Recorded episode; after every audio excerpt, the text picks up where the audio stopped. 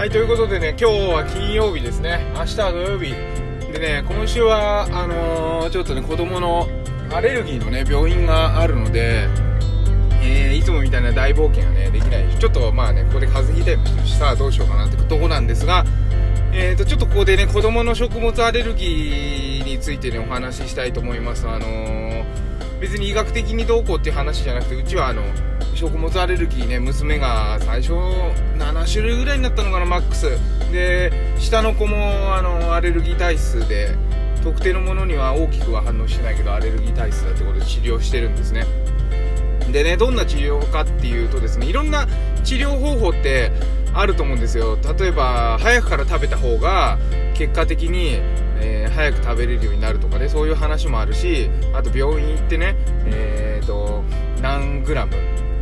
卵白何グラム食べれたとかそういう負荷テストっていうねきつい負荷テストですよね。そういうのをやってで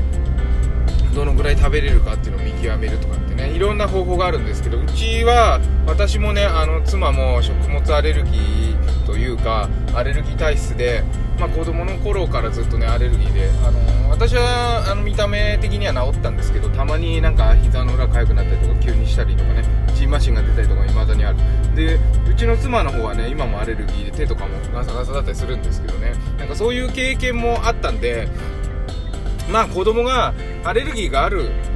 っていうのはねあのそんなに別にああまあそんなもんだよねっていう感じだったんですよ。さあでもどういう治療をしよう。で近所の医者に行った時にね、えー、この薬つけてくださいって出される薬がもうステロイドの上から2番目の薬だったりしたんですよね。なんかそれを見ていやーこんなちっちゃい子にこんなのつけるんだみたいなとりあえずつけてくださいって何みたいな感じだったんですよね。でこれをつけて確かに良くなるんだけどやめるとひどくなるとやっぱりダメだということでいろいろ病院を調べてですね完全食あの除去食で対応してくれる病院を見つけましてですねそこのえ、先生の指導のもとずっと今までやってきててだから子供の肌はねもうツンツルピッカピカなんですよ。ツルツルのピッカピカ。ツンツルってことねツルツルのピカピカなんです。だからね、えー、全然、えー、見ても分かんないんですけど、えー、子供の頃アレルギーは食物アレルギーでね小さい頃。で小学生ぐらいになってくるとだんだん減ってきて、え環境のアレルギーに移っていくっていうことなんですけどね。その環境のアレルギーに移った時に肌が荒れてないってことが大事なんです。環境のアレルギーっていうのは肌とかから影響を受けるわけじゃないですか。でその時にアレルギーで荒れちゃっててね肌のバリアが弱かったらそこでまた環境のアレルギーをもろ受けちゃうってことになるわけですよ。だからそれまでに症状を出さないっていうことが重要だっていうお話でですねそこはあの自分たちもね肌が荒れててなかなか治んない経験から言っても確かにそうだよねってことでじゃあ無理して食べる必要ない。こんだけね日本ってあのいろんな食べ物があるし、えーとね、調べてみると結構アレルギー対応の食品ってのは結構最近出てきたんですよね。うちの子供生まれた7年前ぐらいの時とかねちょっと少なかったんですけどでもまあ、あの何を隠そう料理が、あの頭を使わずできるんでね私は。それを特権を生かしてですね逆にその制約がある中で料理をするっていうのが楽しくて、えー、楽しくやってきました。ただねこれみんながみんなできるかっていうとそんなことないと思うんですね。結構きつい、えー、7種類食べれないってだってお米食べれない小麦食べれない鮭食べれないサバ食べれないコーン食べれない大豆食べれない。あとなんだ？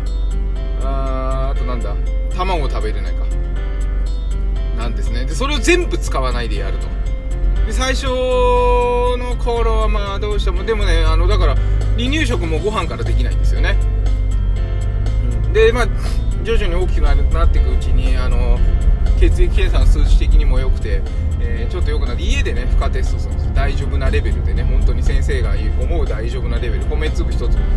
そういうのでだんだん食べれるか食べれないか判断していくっていうようなやり方なんですけど、うん、なんかね体が嫌がるものをそもそも無理に食べようっていうのはですねなんか本当に反対で。ででも現実的に不可能に近いっていうのも確かにやりながら感じてると。料理がたまたま好きだっていう、えー、素質っていうかを持ってたから楽しくできただけで。これ料理好きじゃないレシピ見ながらじゃなきゃ料理できない人だったら超大変だなと。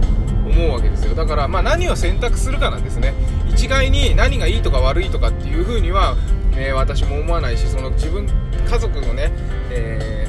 ー、生活の中でできる範囲精一杯子供のためにやるってことが大事なんだと思うんでね。これはあのアレルギーに関してだけではなく全てのこと言えると思うんで、えーと、いろんな意見あの耳にしたりねこっちの方がいいんだあっちの方がいいんだって言うかもしれない。でそれは笑いながらできるのかっていうところをね考えて笑いながらできないことはねちょっとチョイスするのをね十分慎重に考えた方がいいですね。最初始めて頑張ってもそれが例えばアレルギーの治療だなんつったら、えー、1年2年じゃとても終わらなくてですね10年とか5年10年とかかかるわけです。早くても。それを続けられるのか続けられないんだったら他にどんな方法があるのかっていう風な感じでですねいろんなことをチョイスしていく必要があるのかなと思います。無理は良くない。笑って過ごせるようにね、えー、した方がいいと。でうちは完全除去っていうのが笑って過ごせることだったっていうことだけなんですね。だからねすごいとかすごくないとかないんですだから他人のやり方いいとか悪いとか言うつもりもない。ただ、えー、経験としてうちは、えー、その完全除去で、えー、今、え肌がピカピカの状態で今の今ね残るはね卵白、えあとあ卵卵白と、えあとピーナッツと、え先生は食べてもいいんじゃないって言うんだけど、えもち米もち米もちょっとじんましんでます食べると。でそこはちょっと食べないようにしてまた様子を見てるというところです。まあ私のこう持論持論をあえてここで最後に言うと嫌いなものを絶対食べないじゃないですか。体が嫌がるものも食べなくてよくないですか？俺すごいそう思うんだけど。そう思いませんかね、うん、まあでもそれが除去したりするっていうのはすごくいい工程を踏んで、えー、やってるよっていうことはあるんでそれは家族が笑って過ごせなくなる可能性があるんで注意してください、まあ、このどういうふうにあの除去をね、えー、ししていくか。どういう風に食べれない食品を特定していくか。これとっても難しいんでまたこの方法もね別の機会にお話ししたいいなとは思っています。なんかいろいろあの YouTube はだからノーとか、えーと、Twitter とかねいろいろなところでですね、えー、誰かのお役に立てればいいなというふうに思っていつもこういうふうに配信しておりますけれども引き続き、えー、お付き合いいただければと思います。はい、ということで今日も一日健やかにお過ごしください。バモくん、子育てパパのトークトークエッセイでした。言えた。今日。はい、ありがとうございました。